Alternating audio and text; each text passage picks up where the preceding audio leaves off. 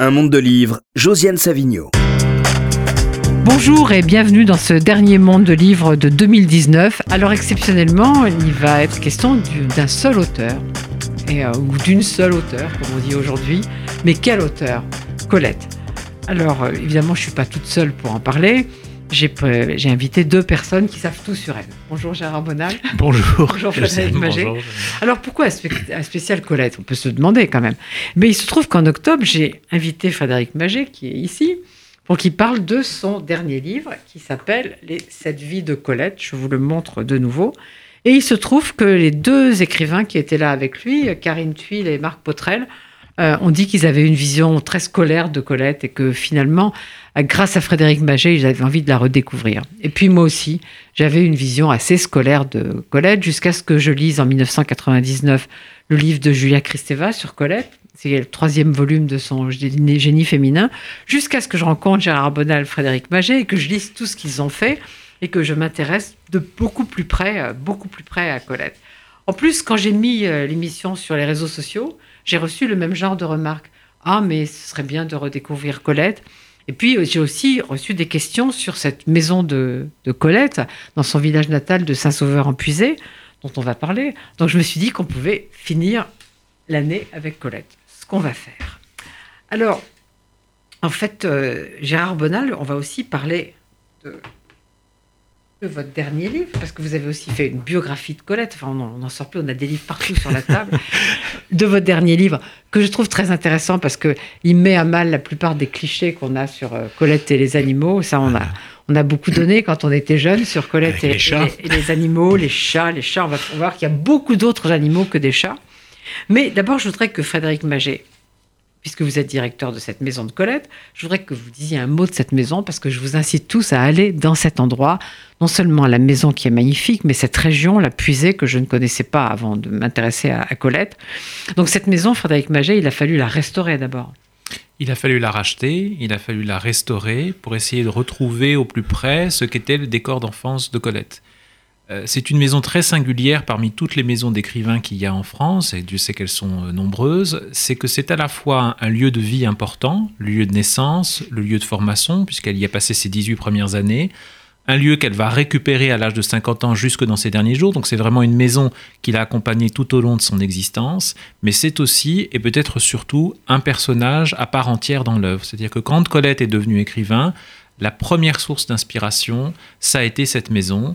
Et cette maison va la suivre, va l'accompagner, aussi bien parce qu'elle va en parler que parce qu'elle va mettre en scène des héroïnes qui entretiennent un lien privilégié avec leur maison natale, et ça jusqu'à la fin de sa vie. C'est parce que Colette avait fait de cette maison ce personnage au cœur de l'œuvre, presque un rouage de la création, qu'on a pu euh, repérer dans l'œuvre toute une série de détails extrêmement précis, décrivant les papiers peints, les rideaux, euh, les fleurs, les plantes, le mobilier.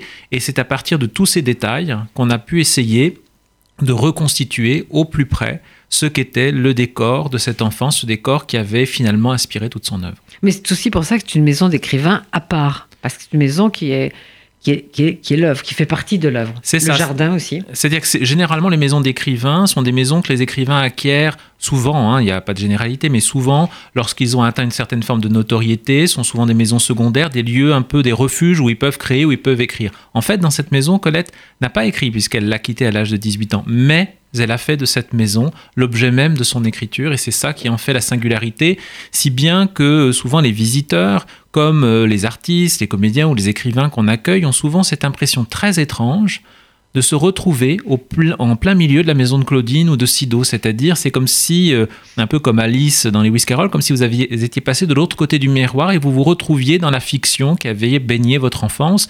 Se surajoute évidemment à cela chez beaucoup de visiteurs le fait que c'est une maison d'enfance, donc une maison qu'on a un peu tous quittée parfois, et donc il y a souvent aussi cette émotion qui se surajoute à euh, l'émotion de découvrir le décor d'enfance euh, et de formation de Colette.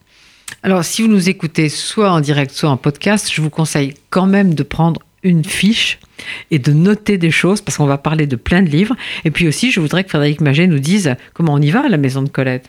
Alors, la maison de Colette se situe à Saint-Sauveur-en-Puisay, donc dans Lyon, pas très loin d'Auxerre.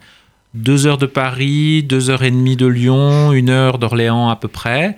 Euh, il faut y aller en voiture parce qu'il n'y a pas de, gare euh, à proximité et à Saint-Sauveur en Puisay. Donc on peut visiter la maison quasiment tout au long de l'année. Il y a un site maisondecolette.fr. On peut acheter, réserver ses visites en ligne. Et puis il y a un numéro de téléphone où on peut se renseigner si on veut faire des visites en groupe. Et il y a beaucoup beaucoup de choses à voir dans cette région.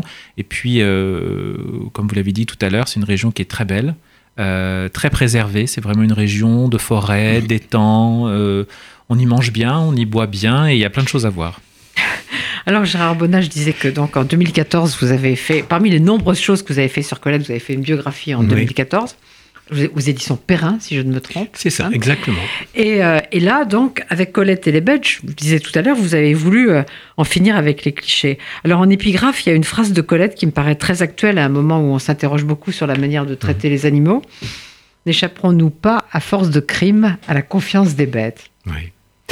C'est un leitmotiv, si j'ose dire, dans toute l'œuvre de Colette, qui trouve, et à juste titre d'ailleurs, que euh, l'homme vis-à-vis des bêtes était d'une cruauté extraordinaire, ne les ménage pas, ne les, ne les, enfin, et, le bourreau des bêtes. Et elle donne des exemples, notamment dans un article qui, qui, pardon, qui déjà date de 1914, c'est-à-dire un moment où elle est encore très jeune, à peine 40 ans, où elle donne un exemple euh, de, d'explorateurs qui sont au pôle sud, et elle dit euh, les animaux ce, sont les premiers hommes que voient les animaux qui sont là, des ours, des, euh, toutes les bêtes qui sont là. Les, animaux qui n'ont pas encore vu l'homme viennent avec confiance vers l'humain. C'est quand ils en connaissent les hommes qu'ils s'enfuient et qu'ils les fuient. Mais en fait, de la maison natale dont parlait Frédéric Maget, il y avait déjà les animaux dans la maison natale. Oui, oui, il y a, il y a, tout, c'est un vrai bestiaire. De toute façon, l'œuvre et la vie de Colette un véritable bestiaire.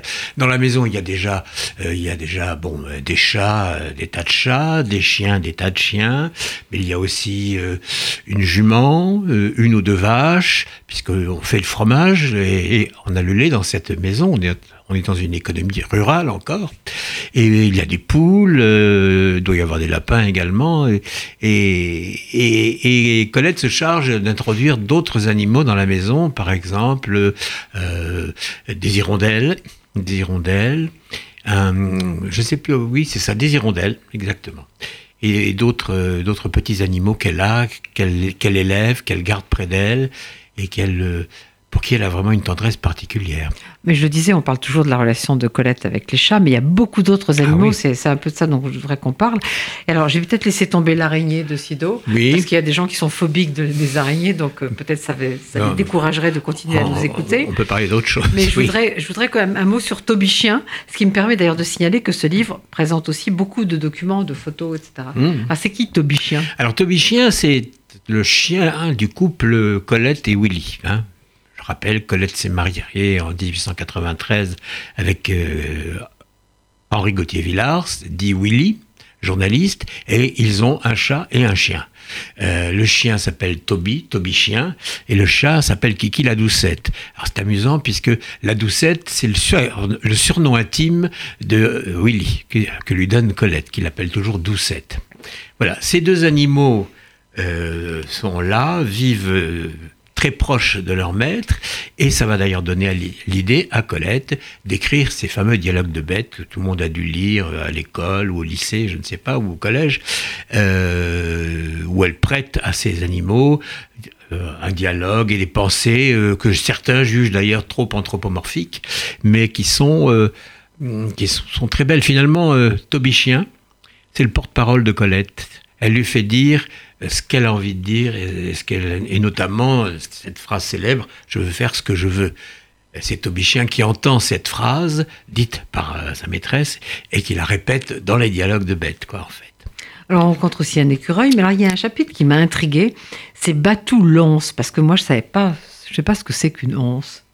Euh, en fait, euh, on a toujours pensé que c'était une once, et maintenant les spécialistes, au, vu des photos, pensent que c'était une femelle cervale. Vous ne savez peut-être pas plus euh, ce que non. J'ai vu des photos, c'est une sorte de jaguar. C'est un grand, grand chat avec des oreilles très pointues.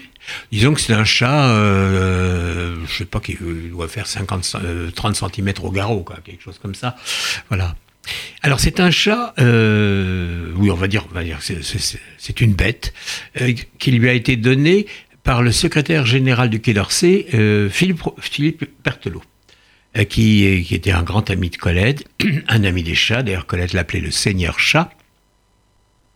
Et un jour, il l'appelle, euh, et elle va au ministère euh, des Affaires étrangères, et il lui propose de lui donner cet animal qui est là.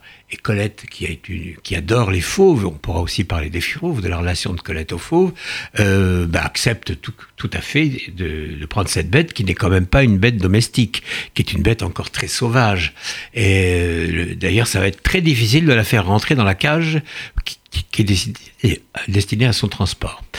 Euh, voilà. Donc, euh, cette bête Colette, dans euh, un chapitre de la maison de Claudine, qui s'appelle Batou, c'est le nom qu'on lui donne, va raconter sa relation à, cette bête qui, n'est pas toujours idyllique, puisqu'un jour, l'once ou, la cervale lui saute dessus, saute sur son dos et, et l'attaque, quoi, vraiment.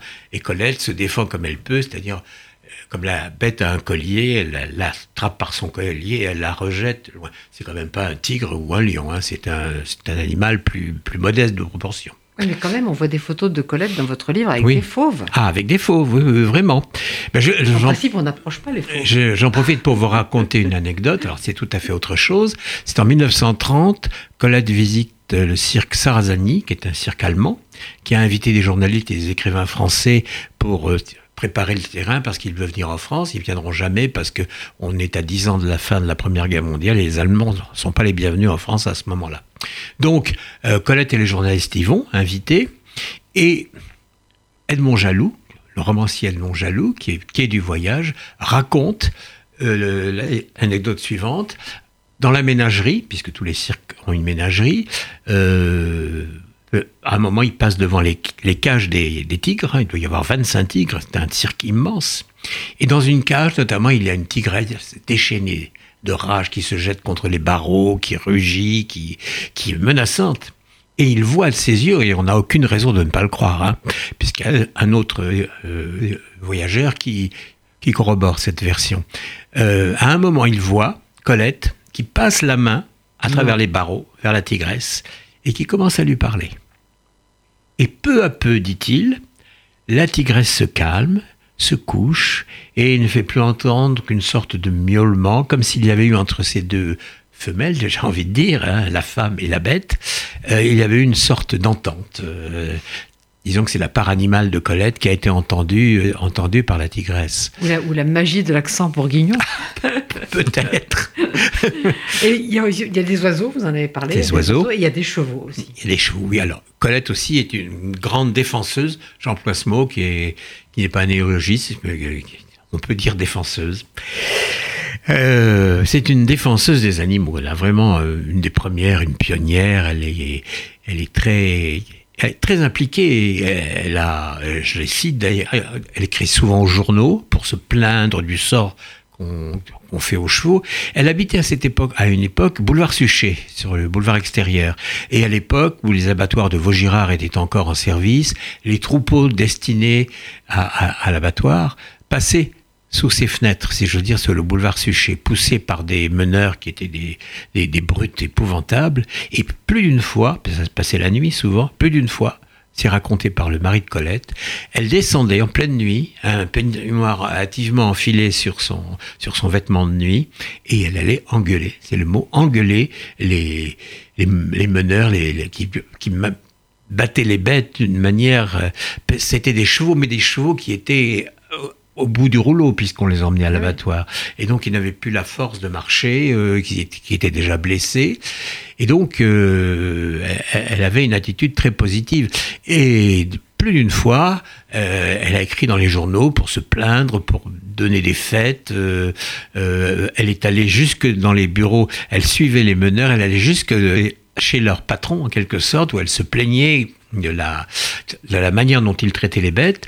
C'était vraiment une authentique position de protection des animaux. Mais aujourd'hui, Gérard Bonal, Colette serait euh, une militante pour la défense des droits des animaux ah, Moi, je pense qu'elle sera antispéciste, euh, pour commencer. Et puis, ce serait une, militante pour la défense des animaux, certainement. Bon, elle n'avait sans doute pas un caractère de militante, mais euh, elle s'est quand même, si j'ose dire, mouillée plus, plus d'une fois ah, pour protéger ces, ces, malheureuses bêtes qui étaient, à l'époque c'était impensé, je veux dire, même la protection des... C'était d'ailleurs, je pense que dans le Code civil, ou je sais pas dans quel document juridique, les animaux étaient considérés comme des objets. Oui, comme des meubles, oui. Comme des meubles. Euh, on leur reconnaissait euh, même pas le droit de souffrir. Enfin, c'était, on pouvait les battre, les tuer, ça n'avait aucune importance. C'était, c'était, c'était des, meubles, voilà. Donc, euh, Colette est une des premières, à cette, avec Zola d'ailleurs aussi, qui un petit peu avant c'est engagé dans la protection des chevaux et de tous les animaux d'une manière générale. Ah, je vais citer la dernière citation que vous faites du livre, parce que dans, dans votre livre, parce que je la trouve très belle. S'il est hors de la durée humaine une heure qui réglera les comptes de chacun, j'aurai à cette heure-là l'écureuil sur l'épaule, la couleuvre au cou, le lézard et la tortue, les deux hirondelles d'octobre, les chiens, les chats et les chats et les chats. Je ne plaiderai pas longtemps, mais je montrerai mon cortège et je dirai je n'ai trahi aucun de ceux-là. Hein, c'est très beau. Oui, c'est très, très beau.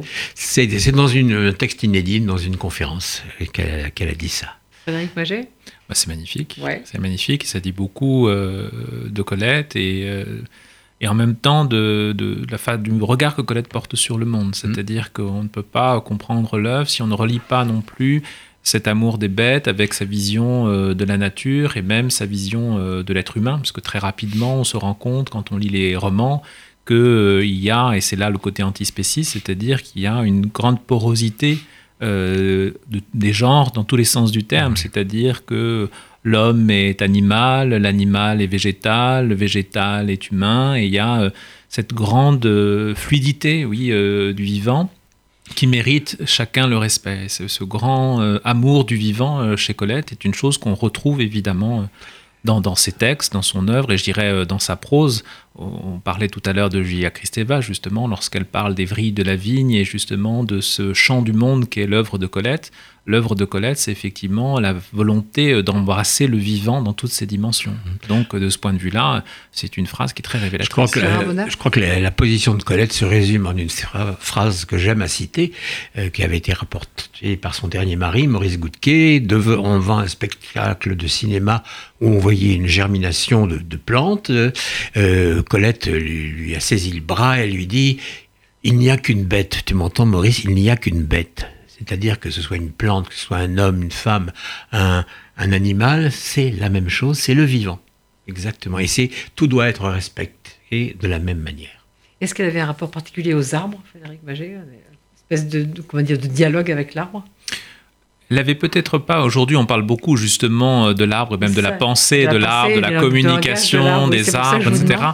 Je, pas spécifiquement sur les arbres. Elle dit qu'elle entrait, elle, en communion avec la nature. Hein. Elle raconte cette scène très célèbre où, euh, dès l'aube, sa mère euh, lui accordait justement euh, d'être en contact avec la nature. Et, ce qu'il y a de primitif ou d'archaïque, on en parlait avec Gérard Bonal chez, chez Colette, c'est qu'en fait, ce qu'elle aime, c'est la nature retournée à l'état sauvage. Vraiment, le, le rêve profond de Colette, qui s'exprime aussi bien dans ses textes animaliers que dans ses descriptions de la nature, c'est de revenir à un état premier anté-civilisation, anté-tout, c'est-à-dire où finalement le dialogue entre l'homme et euh, la nature n'était pas rompu, où euh, l'homme faisait partie de ce tout qu'était la nature. Et, elle essaye de recréer constamment ça. Euh, dans, dans, ses textes. Et pour elle, d'ailleurs, d'une certaine façon, la maison de Colette, pour revenir à cela, c'était une forme d'Éden, c'était, c'était le moment de sa vie où, par le truchement de sa mère, elle était dans ce contact premier sans filtre euh, avec la nature.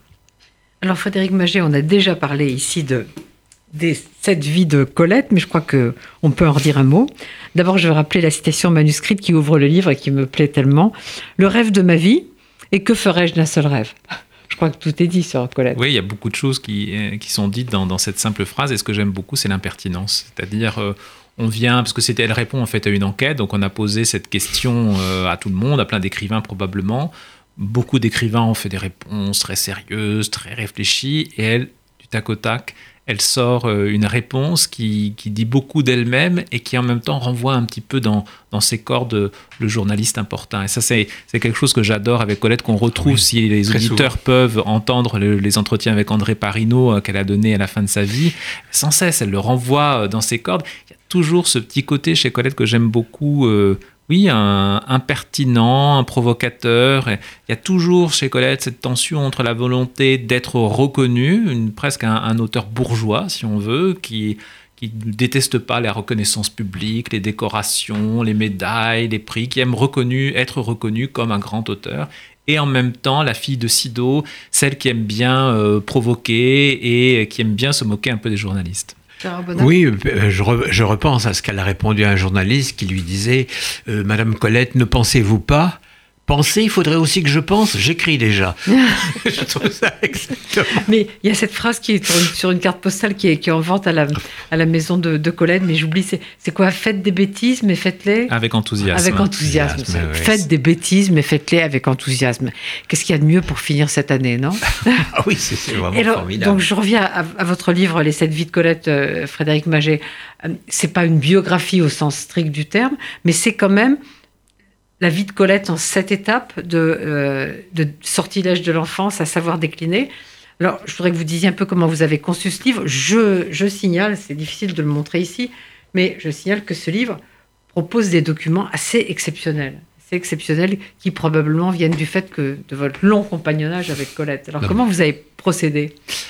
C'était quoi l'idée première du livre L'idée première du livre, c'était de faire un récit de vie. Comme vous, comme vous l'avez dit, il y a déjà beaucoup de, biographies, euh, de très bonnes biographies. Il y a celle de Gérard Bonal, il y a celle de Claude Pichouet et d'Alain Brunet. Euh, il y a vraiment des ouvrages de référence.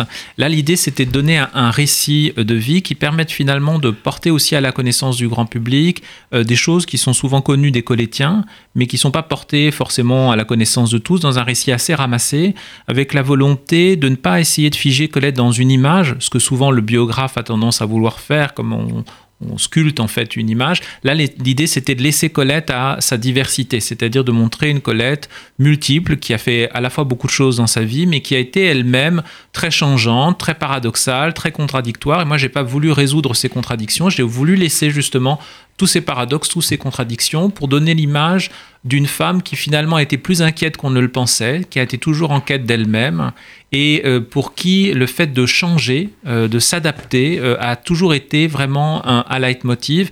Et, c'est vrai qu'on peut saluer cette, cette capacité à se transformer en permanence à une époque où, pour les femmes, il faut quand même le dire, le nombre de rôles était extrêmement déterminé. Or, à la fois d'un point de vue professionnel, d'un point de vue amoureux, d'un point de vue d'identité, même de genre, voilà quelqu'un qui a fait éclater les cadres. Et donc, c'était vraiment cette volonté. Finalement, les 340 documents qui sont réunis ici, c'est, euh, j'aime bien prendre cette image qui est extraite de la Vagabonde, c'est une chambre des reflets. C'est-à-dire, sont tous les reflets d'une vie. Tous ces visages, ce sont Colette et ne sont pas Colette. Voilà, ce sont euh, des images dans lesquelles on voit une Colette qui se cherche comme face à un miroir. C'est un thème qu'on revoit beaucoup dans l'œuvre d'ailleurs. Devant un miroir, elle s'essaye, elle se cherche, elle se masque, elle se cache hein, parfois, et elle se transforme. Donc l'idée, c'est vraiment comment est-ce qu'on passe de Sidonie Gabrielle Colette, petite euh, fille née un peu par hasard dans une province reculée euh, de la Bourgogne et qui finit par devenir la, gloire 28 janvier 1873 et qui 80 euh, années plus tard devient une gloire nationale, la première femme en France à avoir droit à des obsèques nationales. Ça ne s'est pas fait tout seul. Donc ce livre raconte les étapes de cette conquête qui est aussi une conquête de soi. Alors voilà, vous êtes bien sur RCJ dans ce dernier monde de livres de 2019 en compagnie de Gérard Bonal, de Frédéric Maget et en compagnie d'une femme assez fascinante, Colette. Alors, je crois que tous les deux, vous avez envie de faire découvrir d'autres livres. Alors, Frédéric Maget, vous m'avez parlé de deux bandes dessinées. Mmh. Roman graphique, bande dessinée. Voilà, il y a un roman graphique. Alors, le premier roman graphique est sorti, c'était le premier, c'est Danny Gutzinger, malheureusement une dessinatrice qui a une œuvre très importante et qui euh, nous a quittés il y a un an et demi, deux ans maintenant, très jeune, et euh, qui c'est la première à avoir fait un travail graphique euh, sur Colette et en s'intéressant principalement aux premières années de mariage, donc à la période Willy. D'où le titre Les apprentissages de Colette, qui reprend un texte de Colette, Mes apprentissages. Et elle a cherché à faire revivre euh, ces années de jeunesse euh, de Colette en faisant revivre euh, Willy, Missy, Sido aussi qu'on voit passer. C'est plutôt un roman graphique, je dirais, pour des adolescents ou des adultes, voilà, parce que c'est aussi très libre dans le dessin. C'est un dessin avec beaucoup de, courbes qui, qui s'adapte aussi à l'époque de la belle époque. Donc on retrouve un peu aussi l'esthétique Art Nouveau avec beaucoup de textes qui sont extraits principalement des œuvres de Colette. Et on voit cette jeune femme, moi j'aime beaucoup ça, c'est-à-dire que, le trait soit fidèle ou pas fidèle, moi ça m'intéresse pas tellement, mais c'est très fidèle à l'esprit en fait. C'est-à-dire on voit vraiment euh, cette Colette Claudine des premières années du XXe siècle, très impertinente, euh, très, euh, très libre, euh, très sauvage, qu'on compare un peu à une Huronne un peu pittoresque, avec son accent bourguignon, ses cheveux qui lui tombent jusqu'aux pieds, qui n'hésite pas à répondre à Marcel Proust ou à Madame de Saint-Marceau. Voilà une femme, une jeune femme très libre qui, qui, qui, qui, se cherche, qui ne sait pas encore qu'elle va devenir ce grand écrivain. Et c'est un premier roman graphique, qui en appelle sans doute d'autres, parce que je crois que Catel travaille sur quelque chose en ce moment. C'est une bonne idée. Voilà, et donc euh, c'est un, premier jalon pour, euh, pour, un, pour une œuvre qui est très attachante. C'est chez Dargaud et le graphisme est très beau. Oui. Les couleurs, il y a tout un travail sur les couleurs qui est très bien. Et l'autre, euh, voilà, ça s'adresse à un public plus jeune. C'est aussi euh, une, donc, une dessinatrice. Claudine, Claudine à l'école de Lucie Durbiano. Voilà. C'est chez Gallimard Jeunesse, donc Gallimard bande dessinée. Voilà. Claudine à l'école d'après l'œuvre de Colette. Alors ça, c'est une adaptation vraiment de Claudine à l'école. Et euh, donc, c'est une façon. Autant je conseillerais pas forcément de rentrer dans l'œuvre de Colette à travers la lecture du roman Claudine à l'école, autant euh, je trouve que Claudine, cette adaptation bande dessinée pour le jeune public, si des parents veulent faire découvrir Colette à leurs enfants ou petits-enfants, euh, c'est une formidable introduction. C'est vraiment... Euh, l'univers euh, scolaire de, euh, voilà, de la fin du 19e siècle, avec euh, ses bureaux en bois, ses encriers en porcelaine, et puis cette petite bande de filles, parce que c'est ça que ça raconte, une bande de filles avec leur chamaillerie, et au centre, le personnage de Claudine, qui a décidé de s'en prendre au monde des adultes. C'est à peu près ce que ça raconte. Et donc là encore, ça nous replonge dans l'esprit euh, de Claudine à l'école, avec un trait euh, qui est un peu un trait à la ligne claire, donc euh, assez traditionnel dans, son trait, mais très vif dans le, dans le récit. C'est très très bien construit.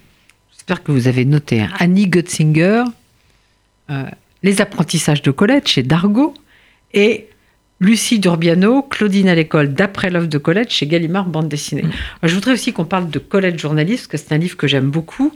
Euh, il est disponible en poche chez Libretto. Gérard Bonal, Colette journaliste. Oui, c'est un livre que nous avons fait ben, ensemble. C'est pour, ça que je, c'est pour ça que je vous interroge. Frédéric et moi, effectivement. Ah ben c'est un livre, je veux dire, c'est un livre, quoi, enfin moi, pour ma part, j'ai eu beaucoup de plaisir à le faire, je pense que Frédéric aussi, euh, parce que j'ai l'impression d'entrer dans une malle au trésor, vous voyez, c'était, c'était des articles écrit tout au long de la, carrière de Colette, euh, qui elle-même en a publié beaucoup de son vivant, mais pas tout. Et tout ce que nous publions est absolument inédit ou a été publié, mais de manière parcellaire par Colette elle-même. Et on, s'aperçoit que ça a été Colette dont on dit que la politique l'intéressait pas, que le, cours du monde ne l'intéressait pas. Euh, on s'aperçoit au contraire qu'elle est très très présente dans le monde et qu'elle chronique l'actualité en quelque sorte. Euh, au travers je ne donnerai pas d'exemple, mais, mais disons qu'au travers de ces articles, on voit à peu près se, dérouler le XXe siècle, et notamment la Première Guerre mondiale, où il y a des, mm. articles formidables et très émouvants qu'elle raconte. Je donne toujours l'exemple d'un article qui s'appelle Les Mamans, et ça fait rire Frédéric parce qu'il sait ce que je vais dire. Euh, pendant qu'on l'éditait, c'est-à-dire qu'on faisait les notes de bas de page, qu'on expliquait ce que c'était, eh bien j'étais en larmes. Parce que c'était un texte. Euh, les hommes sont trop sensibles. Le, non, le rapport, les mères, les mamans, c'est les mères des soldats qui, qui vont être tués, qui sont défigurés, qui et sont les mères amputées. Oh là là. Et, et, les mères qui sont là, qui sont là bouleversées, mais qui ne lâchent pas, qui sont quand même courageusement au poste.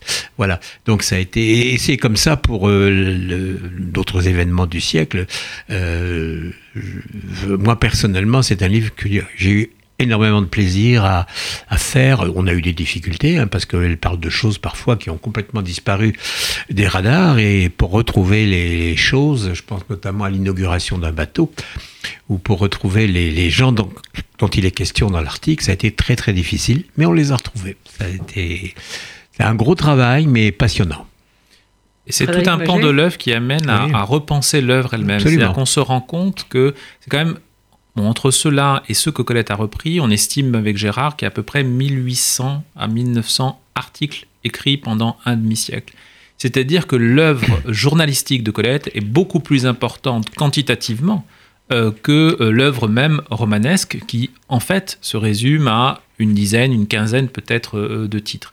Et ça amène considérablement à, repenser justement la relation de Colette à l'écriture, à la littérature, aux gens, et elle pratique le journalisme euh, d'une façon tout à fait euh, inédite. C'est-à-dire que quand on dit collège journaliste, on peut s'attendre, on se dit tiens, on va lire des articles comme on lit aujourd'hui. Non, pas du tout. C'est vraiment du journalisme à la Colette, c'est-à-dire c'est l'art de la chose vue. Colette, elle s'empare d'un détail qui peut être euh, la physionomie euh, d'un meurtrier en série, je ne sais pas, le, le pouce, la main de Landru, par Parce exemple. Colette journaliste, c'est aussi Colette chroniqueuse judiciaire. C'est chroniqueuse Oui, judiciaire. C'est les, les paumes de, euh, de, ce tueur en série euh, des années 30, euh, Eugène Weidmann. euh, Weinmann, où c'est vraiment tout part de. Elle voit ses mains, les paumes de ses mains, et à partir de là, on comprend qu'elle comprend, elle, que ce sont des paumes d'assassins.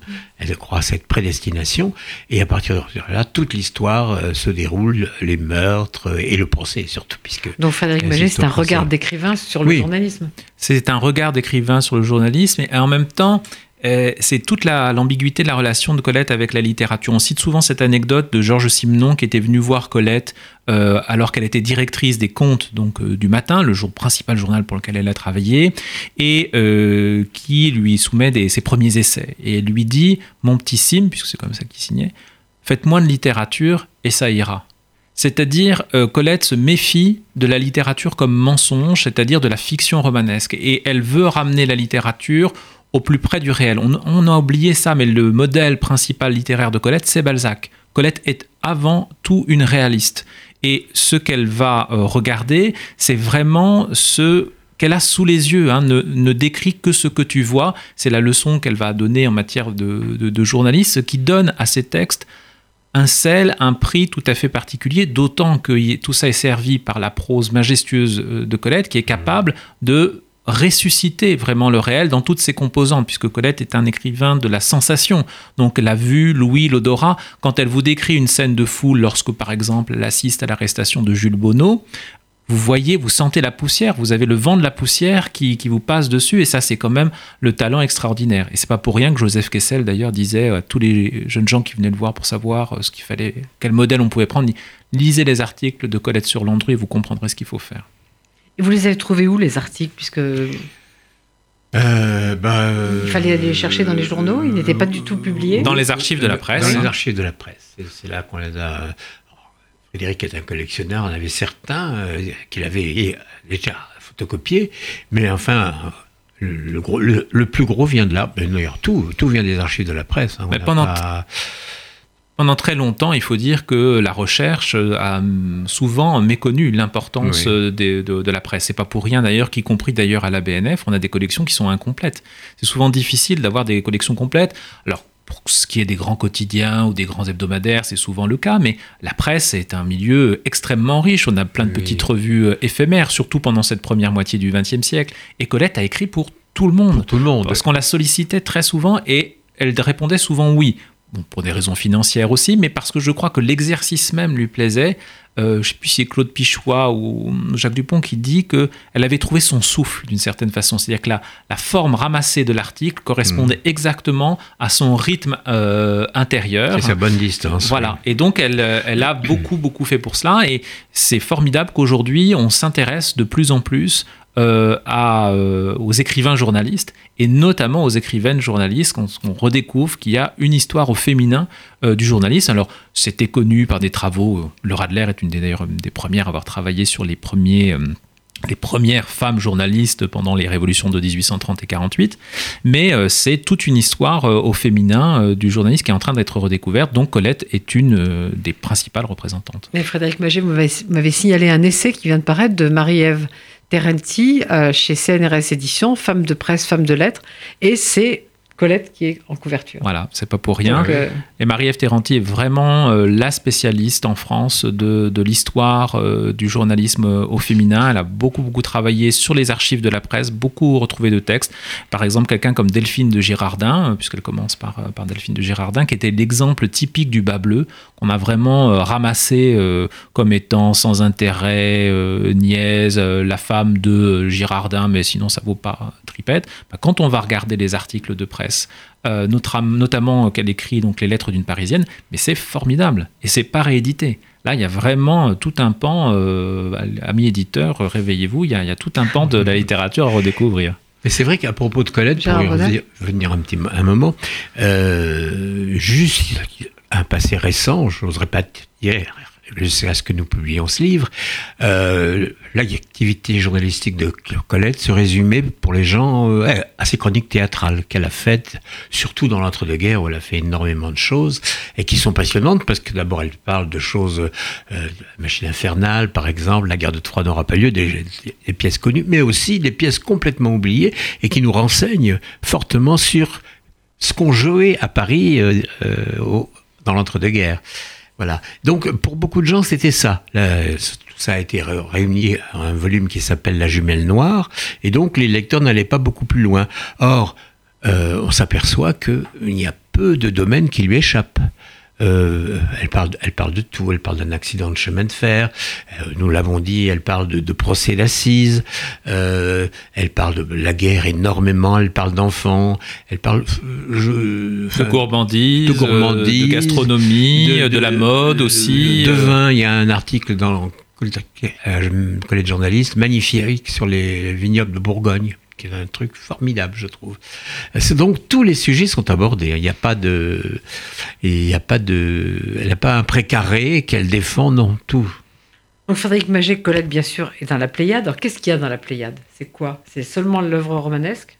Bah, c'est-à-dire qu'on a du mal avec Colette à faire la, répartition des choses, parce qu'elle-même a repris beaucoup de ses articles en volume. Et souvent, d'ailleurs, les lecteurs méconnaissent ces, recueils qui sont... Il y a trois volumes en Pléiade, Il y a quatre volumes. Quatre volumes Quatre volumes. Il en faudrait vraiment un cinquième, parce que tout n'a pas été qui serait quoi, publié. Qui correspondance bah, Alors, pas que la correspondance, ça, ça, effectivement, il y aurait un gros pavé, parce que Colette a entretenu une immense correspondance, mais il y a beaucoup de textes qui ont été publiés euh, à partir, disons, de 54, à partir de l'année de sa mort, qui sont des recueils très importants, comme euh, Paysages et Portraits, ou Un pays connu, ou d'autres, euh, qui, qui recueillent vraiment des textes beauté extraordinaire, qui euh, n'ont pas été euh, repris en volume. donc disons qu'on trouve dans la Pléiade tous les textes de Colette publiés en volume entre 1900 pour Claudine à l'école, donc et puis ensuite 46-49 pour l'Étoile Vespère et le Fanal bleu. Voilà. Mais tout ce qui est publié, disons, entre à partir de 1950 et les quelques années qui ont suivi la mort de Colette reste encore à éditer et évidemment, il faudrait entreprendre, comme ça a été fait admirablement par Lubin pour Georges Sand, la, correspondance, complète. Alors justement, à propos de correspondance, vous avez apporté, Frédéric Maget, les lettres à Missy et aussi euh, euh, une, un disque euh, aux éditions, la Bibliothèque des Voix des éditions des femmes, où Anouk Grimbert lit des lettres à Missy. Alors, il faudrait peut-être dire un mot de Missy quand même, parce que peut-être tout le monde ne sait pas, ceux qui ne sont pas vraiment intéressés à Colette, qui est, qui est cette ce personnage étrange, Missy? Alors c'est un personnage très attachant, euh, effectivement troublant, étrange et attachant. C'est la dernière fille du duc de Morny, donc c'est une femme qui d'une certaine façon prend place dans l'histoire, mais marginalement parce qu'en fait, très tôt, euh, Mathilde va décider de vivre sa vie en homme. En fait, c'est une femme qui se sentait une identité d'homme, et alors que c'est formellement interdit à l'époque, elle va faire le choix de s'habiller en homme, sa, sa fortune et son statut social le lui permettent, se fait appeler donc euh, oncle Max ou Max par euh, ses domestiques, et va vivre pas simplement dans un cadre privé, mais euh, à la ville, cette identité masculine. Et elle va entretenir avec Colette euh, une liaison qui va durer à peu près euh, cinq années, qui est une période charnière de la vie de Colette, puisque c'est le passage entre la période Willy et disons la période des Claudines, et puis l'émergence de la journaliste et de la grande romancière. Et Missy va vraiment faire le pivot entre ces deux périodes, et euh, c'est pas pour rien qu'elle va écrire, je dirais à l'ombre et grâce à la protection de Missy pendant ces années, euh, deux de ses chefs-d'œuvre, euh, de la vigne en 1908 et La vagabonde en 1910. Et c'est un personnage très touchant dont on redécouvre aujourd'hui le destin, qui a été un destin tragique, hein, puisque elle a fini sa vie complètement oubliée euh, justement, François-Olivier Rousseau a tenté. ça, il y a une biographie de François-Olivier Rousseau qui s'appelle Missy. Oublié et ruiné. oui, oublié et ruiné. Qui a été publié chez Pierre-Guillaume de Roux. Voilà. Et c'était le projet bah, il y a 2-3 ans. 2-3 ans. On va regarder. En 2016. Voilà. En 2016. Et c'était. Missy de de François-Olivier Rousseau. Voilà, c'était le projet de Michel Del Castillo il disait qu'il vraiment il faudrait écrire le roman, mais qu'en fait c'était une tâche impossible parce que c'est une voilà c'est une femme qui a euh, qui n'a pas laissé de traces en fait, qui a été tellement euh, comme on dit aujourd'hui c'est no life. Voilà et, elle a fini euh, seule, abandonnée de tous et, et a fini par par se suicider. Et on peut penser qu'à la fois, bon, ces questions d'identité, sa place, là capacité à trouver sa place dans la société, le fait d'avoir été souvent euh, floué par les, euh, les, hommes ou les femmes qu'elle a fréquentés, euh, évidemment, n'ont pas aidé dans, dans, ce destin. Et on retrouve le personnage donc de, de Missy dans un des chefs-d'œuvre aussi de Colette qu'on méconnaît, qui s'appelle Le Pur et l'Impur, où elle apparaît sous le nom de la Chevalière. Et alors, donc, quelque chose qui est tout frais, l'atelier du roman. Ça sort demain. qui sort fin décembre 2019 et qui s'appelle Colette, les mille facettes de la séduction. C'est un dossier, un dossier sur Colette. Voilà, l'atelier du roman met en avant chaque fois un, roman et c'est Philippe Meuret qui avait donné euh, l'idée à Lakis Progidis, qui dirige cette revue, de consacrer un numéro sur Colette. Donc ils ont réuni une quinzaine d'auteurs pour euh, essayer de voir comment lit-on Colette aujourd'hui. Donc ce sont des journalistes ou des romanciers qui s'interrogent sur ce que nous disent les textes de Colette euh, aujourd'hui, à la fois sur notre monde et sur notre rapport à la littérature. Est-ce qu'il y a encore des inédits de Colette quelque part Des correspondances, oui, au moins deux très importantes. Les lettres à Maurice Goudquet et les lettres à Germaine Pata. Je crois que c'est à peu près tout. Euh. On redécouvre sans cesse des choses. Hein, on me redécouvre des choses euh, dépareillé, si j'ose dire. Il euh, n'y a pas un roman dans un tiroir qui dort. Ça, ça malheureusement, je pense qu'on va peut-être retrouver encore des choses dans les archives de la presse. Oui, euh, on sait que notamment pour les chroniques dramatiques, euh, on a au moins identifié 200 textes inédits qui se surajoutent à, ceux qu'on connaissait déjà. Comme je l'ai dit tout à l'heure, il y a beaucoup de collections incomplètes, notamment de petites revues du début du siècle où on sait que Colette a écrit, donc il y a sans doute des textes de jeunesse à redécouvrir. Il y a des correspondances dont on sait qu'elles ont existé et qui ont disparu, comme euh, la correspondance à Georgie Raoul Duval, qui est devenue résie euh, dans, Claudine en, ménage. Donc il y a sans doute encore des, des, choses à découvrir. Et ce qui me le fait penser, c'est que je prends l'exemple, mais il y a des manuscrits euh, très importants qui étaient réputés disparus depuis 50 ans, euh, celui de Chéri, de la fin de Chéri, et qui sont, et qui sont sortis. ils avaient disparu d'un seul coup, une vente aux enchères, et hop, le livre ressort. Donc il y a encore du travail. Frédéric Magé, je crois qu'il y a aussi des publications aux éditions de Lerne, des petits, des petits livres Oui, les éditions de Lerne sont engagées depuis quelques années pour euh, rééditer donc des aspects un peu différents de Colette. Donc ça, c'est par exemple les articles que Colette a écrits pour... J'aime être gourmande. Pour Vogue. C'est délicieux. Pour Marie-Claire, pardon. Marie-Claire. Marie-Claire. Ça, c'est les textes publicitaires, parce que Colette a fait de la publicité pour Hermès, Ford, Lucky Strike, Philips. Euh, le vin Mariani. Le vin Mariani, le vin Nicolas. Donc, ce sont les textes publicitaires euh, de Colette. Ils ont publié aussi euh, Une Parisienne dans la Grande Guerre, qui est euh, tous les textes journalistiques euh, inédits sur Colette pendant la, la guerre. Première Guerre mondiale. Oui. Et c'est très intéressant, notamment parce que ça apporte un regard inédit sur la vie à l'arrière, puisque Colette va décrire en particulier la vie des femmes restées à l'arrière. Puis ils ont entrepris récemment une nouvelle collection qui s'appelle Dictionnaire sans fin, et le premier s'appelle Le mensonge. Donc c'est un- une anthologie de textes littéraires sur le mensonge, et il y a notamment un chapitre de sur Colette, Sur Colette. sur un roman qu'on ne lit Enfin, pas de beaucoup, Colette, de de Colette. Colette, voilà, qu'on ne lit pas beaucoup, qui est Duo, Ouais. euh, qui est un, un roman euh, Et c'est une extraordinaire. apologie du mensonge? En tout cas, elle prouve jusqu'à quelle euh, fin peut conduire un mensonge même euh, Oui. très simple. Tout le roman repose sur un mensonge de départ. Alors voilà, donc si vous prenez un peu de repos dans cette fin d'année, que vous ayez une cheminée ou pas, il faut s'installer confortablement avec une pile de livres. Alors d'abord, vous commencez par Colette et les bêtes de Gérard Bonal.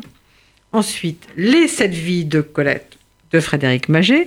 Vous n'oubliez pas une BD, par exemple le roman graphique de Annie Gunsinger. Moi, j'ai très envie de le lire. Je dois avouer que je l'ai pas lu. Et puis ensuite, alors, si vous l'avez pas fait avant, je peux vous assurer que vous allez filer à la librairie pour acheter un livre de Colette pour constater qu'elle est absolument moderne, n'est-ce pas, Gérard Ah, Bonal tout à fait moderne. Et qu'elle est un remède contre beaucoup de maux du monde. beaucoup de mots du monde. Voilà, et bien exactement. belle fin d'année à tous en compagnie de Colette et rendez-vous en janvier. Merci à vous deux. Merci. Merci à vous.